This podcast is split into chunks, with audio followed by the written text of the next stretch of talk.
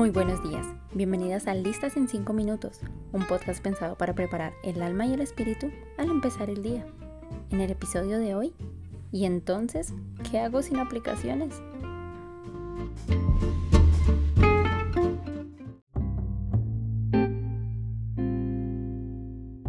En los episodios anteriores hicimos una trilogía de por qué dije no a las aplicaciones de citas. Sin embargo, surge la duda de qué hago entonces en lugar de tener citas.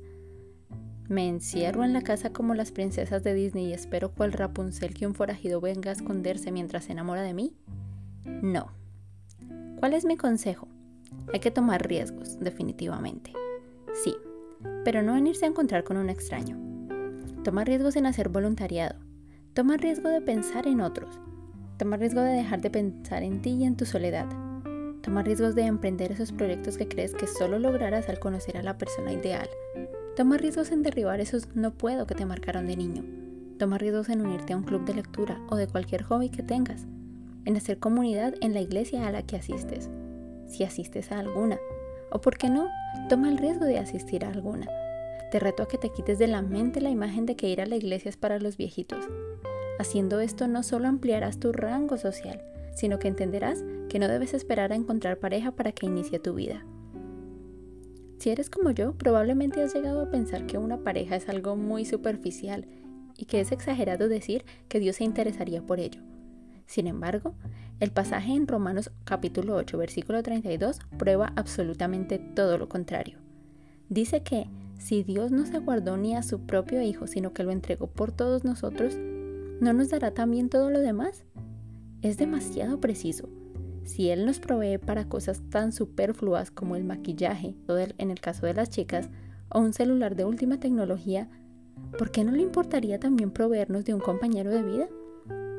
Entregó a su propio Hijo por amor a nosotros y con seguridad también está interesado en proveernos todo lo demás. Asimismo, Jeremías capítulo 29 versículo 11 en la nueva versión internacional Dice, porque yo sé muy bien los planes que tengo para ustedes, afirma el Señor, planes de bienestar y no de calamidad, a fin de darles un futuro y una esperanza. Esto quiere decir que Dios no está pensando en este momento qué va a hacer contigo. Él no dice, ah, más adelante miramos a ver, como diríamos nosotros. Todo lo contrario, dice, yo sé muy bien los planes que tengo eso quiere decir que todos los aspectos de tu vida, desde lo más importante hasta lo más superficial, ha sido planeado por Él.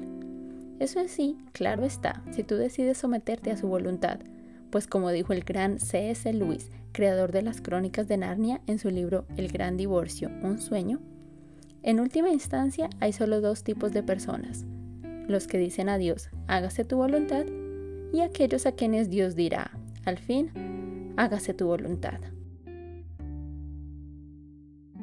Por último, permíteme decirte que no debes sentir pena si alguna vez te sientes intentado a hacer las cosas a, tu modo y tal vez descargar una aplicación. No te alejes de Dios por ello tampoco. Yo misma estuve en esa posición. Sin embargo, este maravilloso verso vino a mi vida y me llena de mucha esperanza cada vez que lo leo. Dice que el diablo le puso a Jesús las mismas trampas que nos pone a nosotros para hacernos pecar, solo que Jesús nunca pecó. Por eso Él puede entender que nos resulta difícil obedecer a Dios. Así que cuando tengamos alguna necesidad, acerquémonos con confianza al trono de Dios. Él nos ayudará porque es bueno y nos ama. Esto está en Hebreos capítulo 15, los versículos 15 al 16 en la traducción del lenguaje actual. Así pues, entendemos que Jesús probablemente también se sintió tentado a hacer las cosas como todo el mundo las hacía en su momento.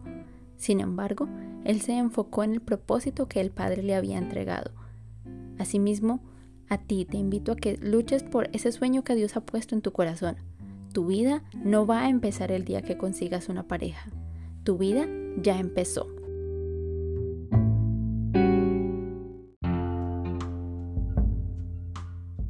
Queridos, muchas gracias por escucharme. Los invito a seguirme en Instagram como arroba para que me cuenten su feedback, sus comentarios acerca de cómo les pareció este episodio. Nos vemos en un próximo episodio. Muchas gracias.